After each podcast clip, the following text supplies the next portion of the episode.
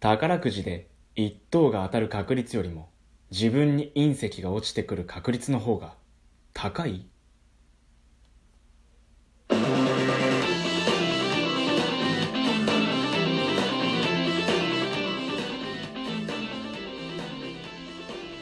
皆さんおはこんにちばんは。ハオルチアの聞けば賢くなるラジオ。本日は5月5日火曜日。第10回目の配信となります。このラジオでは私ハウルチアが心理学ビジネス雑学多肉植物アクアリウム音楽アニメゲームなどなど特に固定のジャンルではなく様々なジャンルの知っておくときっとどこかで役に立つ事柄を雑多にお話ししていくラジオです。本日のラジオトピックは1つ目元素について。今日は窒素ですね。2つ目5月5日生まれの説明書。3つ目。心理学。イラストで売り上げは上がるのか。4つ目。ビール1杯で100万個の脳細胞が死ぬ。の予定で配信していきたいと思います。またハオルチャーの TwitterDM にてお便りご質問ご相談ご依頼ご回答放送してほしい内容などなど各種メッセージ受け付けておりますのでラジオネームもしくは Twitter ネームとともに気軽にお問い合わせください。いただいたメッセージは以降のラジオにて紹介させていただきたいと思います。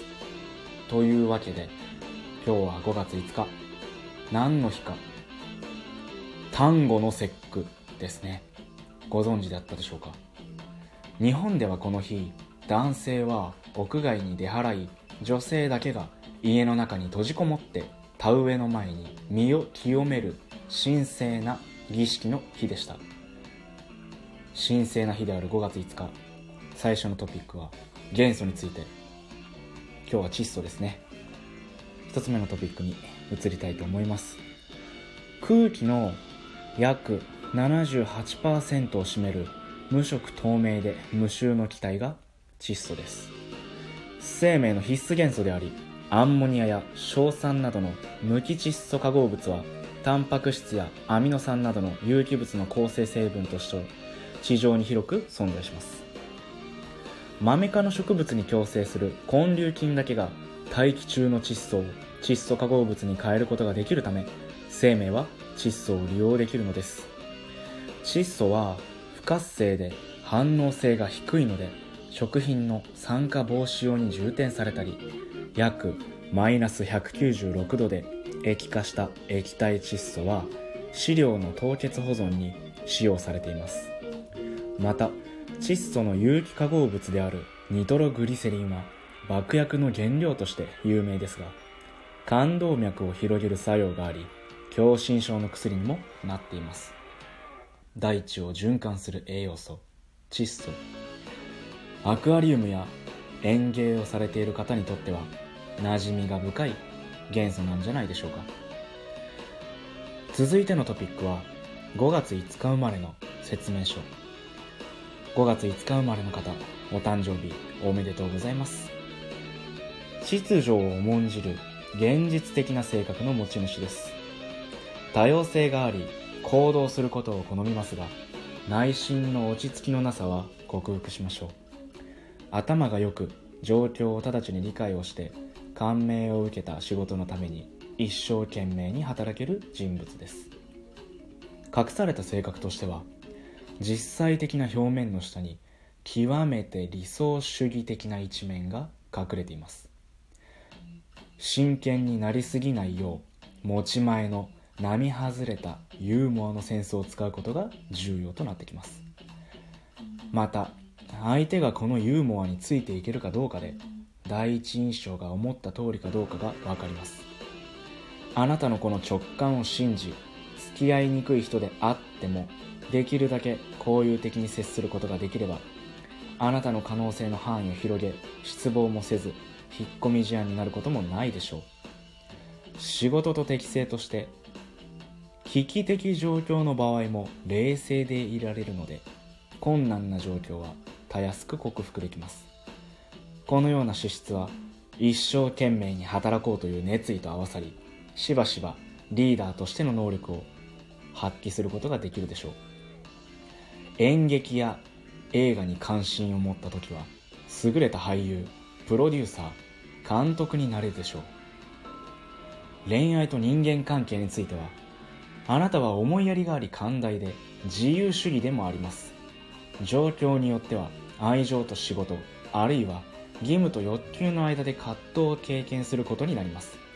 親密な関係になっていても時には自分の感情表現を抑えることが大変重要です。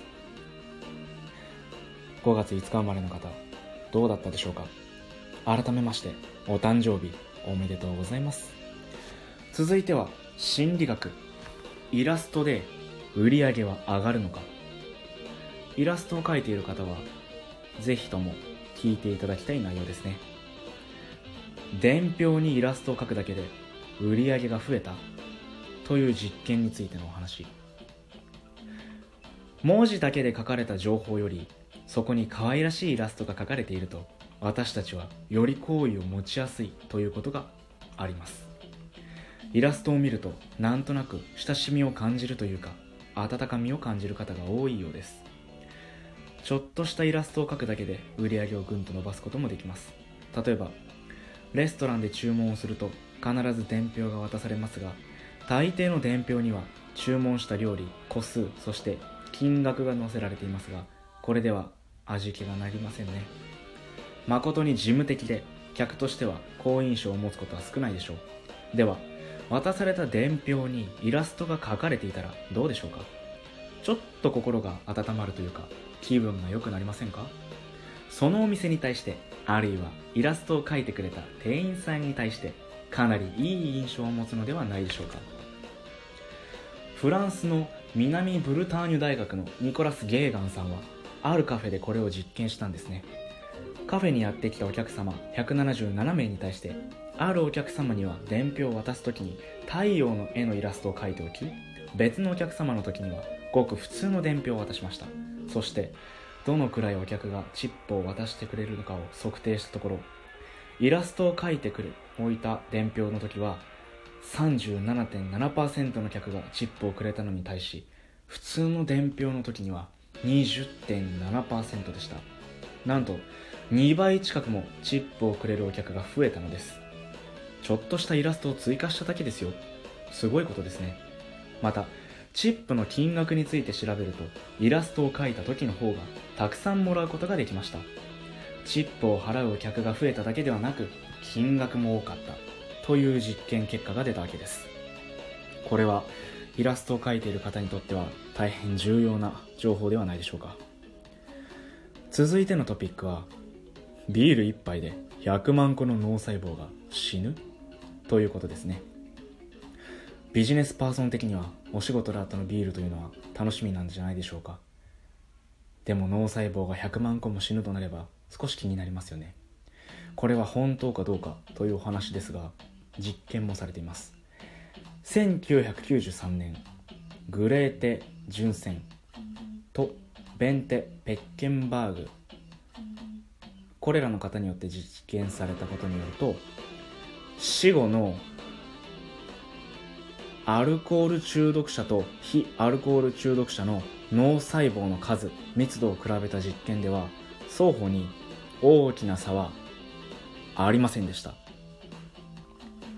要はですね人間は脳細胞を殺せるほどの高濃度のアルコールというのを血液中にそもそも摂取することができないそうです。なのでビールを1杯飲むと脳細胞が100万個死ぬというお話はこれ嘘ですね。ただそもそも脳細胞というのは何もしなくても常に死んでいます。脳細胞の数がピークなのは20歳頃でこの時点で150億個ほどあると言われています。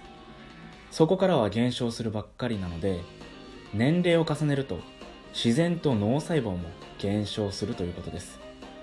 そもそもビール1杯というふうに区切られている時点で話が怪しいですね。ビールよりもアルコール度数の高いお酒はいっぱいありますよね。というわけでビール1杯で100万個の脳細胞が死ぬというお話は嘘でした。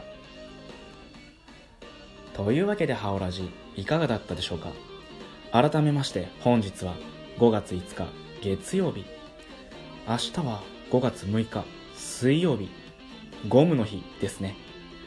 また明日お会いできたら幸いです。皆様にとって良き一日になるよう願っております。それでは皆さんこの辺で。バイバイではなくさようならを。さようなら。